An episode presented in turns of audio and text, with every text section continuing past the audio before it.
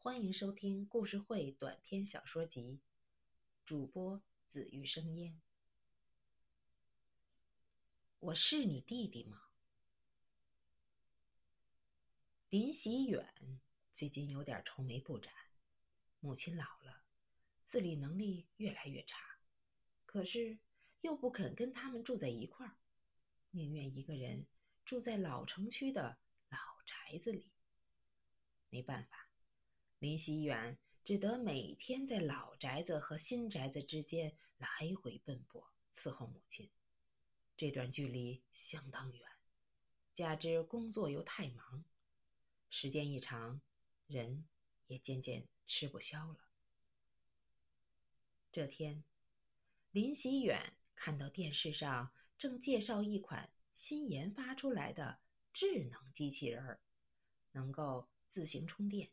外观可由买家设定，这样一来就避免了千人一面的机械外形。更重要的是，只要输入程序，这世上就没有他不会做的事儿：洗衣、烧饭、唱歌、聊天，根本就是小菜一碟儿，而且价格也不算太高。太好了！这就叫刚瞌睡就有人送枕头。林希远当即决定买下它。隔天，母亲正在老宅子里一边等喜远来烧饭，一边打瞌睡。忽然，听见院门被推开了，来人亲热的叫道：“妈，您饿了吧？我来了。”母亲抬头一看，是儿子喜远。接着，喜远麻利的进了厨房。没多久，两样色香味齐全的菜便端上了桌。母亲边吃边说：“喜远呀，今天的菜特香，比以往都香，真好吃。”这时，喜远已经把母亲换下的衣服放进了洗衣机。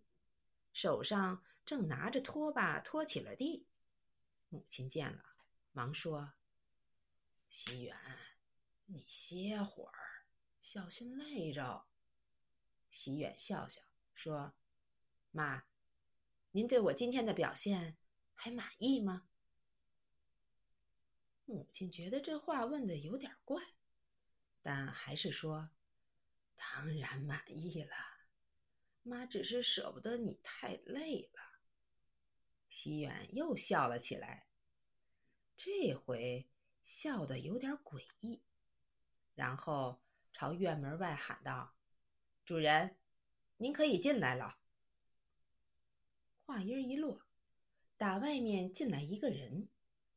一见来人，母亲一下子惊呆了。来的人也是喜远。这两个喜远一模一样。第二个喜远大步跑过来，扶着母亲说：“妈，您别怕，我才是您儿子。先前这位就他，是个机器人儿，我买来专门伺候您的。把它设定成我的样子，是让您喜欢。”母亲傻傻的看着，拉住喜远的手。哆嗦着说：“世上还有这样的事儿，这这这不是会七十二变的孙猴子吧？我还是有点怕。”席远忙说：“妈，他很好啊，刚才的表现您也看到了，各方面比我强多了，而且还不小的累。您不是一直舍不得我累吗？现在正好。”两全其美。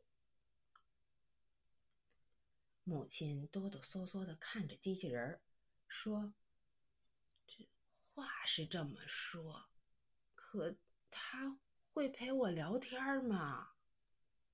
喜远还没开口，机器人就在母亲面前乖巧的蹲下，扬起脸说：“妈，您讲讲我小时候。”淘气的故事好不好？喜远哈哈大笑起来：“妈，您看，他可会聊天了。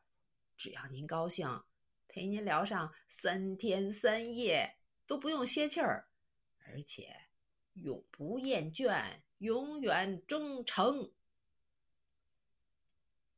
时间一天天过去了，喜远不停的忙着出差应酬，为工作忙，为家庭忙。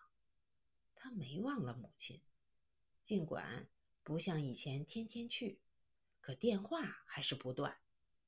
令他倍感欣慰的是，母亲对机器人十分满意。他常说：“喜远啊，这个小喜远。”比你还强呢，你有时候还没耐心听我唠叨，他呢，听我唠上三个小时，眼睛都不带眨一下的。母亲没说假话，机器人是买对了，母亲的气色也明显比以前好多了。可时间一长，母亲。夸机器人的次数也越来越多起来，席远有点失落。母亲口口声声叫机器人“小喜远”，对自己也没有以前那么依赖了。这天，喜远意外的接到机器人打来的电话：“哥！”喜远一声断喝：“你叫我什么？”机器人一哆嗦，随即惶恐地说：“哦，我错了，主人。都怪妈一直叫我小喜远，时间一长，我还真以为是您亲弟弟呢。哦，主人，昨天妈跟我聊天时挽起裤管给我看，她小腿上有好长一道大疤，可吓人了。妈问我记不记得这疤是怎么来的。”我搜遍存储器，也没找到相关信息，妈很不开心。主人，你知道这疤吗？您没向我脑子里输入过相关信息吧？机器人说的不错，它再智能，所有的记忆也只能靠输入。如果事先没有存储，它也是无能为力的。席远听了。不禁一愣，沉吟着说：“我妈小腿上有道大疤，哎呦，我还真记不起来了。”机器人又说：“我也是这么回答妈的。后来妈告诉我说，那是您小时候发生的事儿。有次一条大疯狗突然袭击您，危急时刻。”是妈挺身而上，她的腿被疯狗死死咬住，可就是不躲，牢牢的把你护在身后。一听这话，林希远记忆的闸门一下子打开了。小时候是发生过这么件事儿，可自己怎么就忘了呢？这时，机器人又开枪了，他有些纳闷儿。为了儿子，母亲竟可以不顾生死，你们人类蛮奇怪的。一晃又过去了好多天，喜远抽出空来去看望母亲。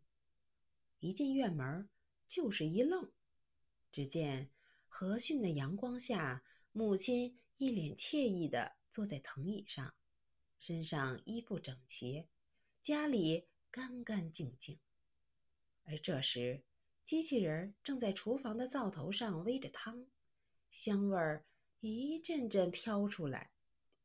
喜远看在眼里，心里不由得又冒起一股醋意。是的，吃机器人的醋。母亲已经很久没给自己打电话了，以前隔三差五的打电话。有了机器人之后，母亲都不怎么惦记自己了。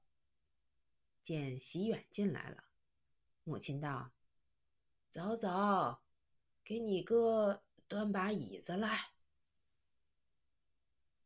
一听“早早”从母亲的嘴里冒出来，西远又是一愣。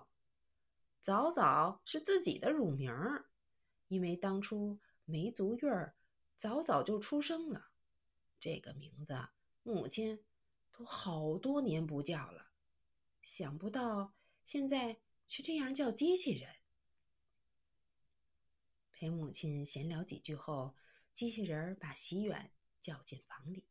低声问他：“主人，您曾经有个弟弟吗？”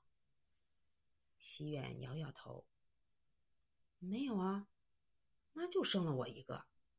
你问这个干什么？”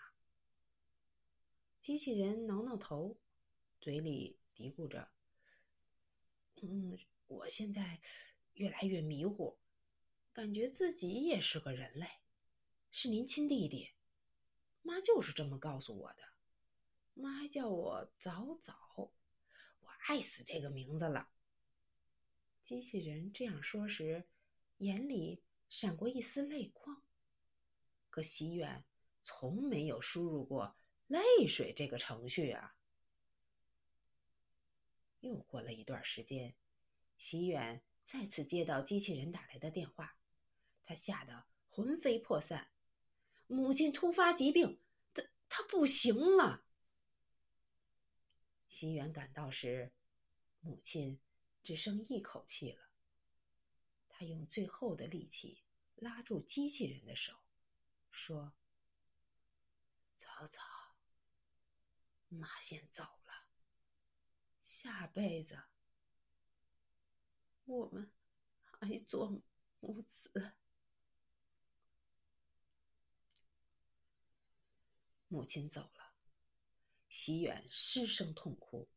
此时此刻，他才深刻的体会到，自己陪他老人家的时间太少了。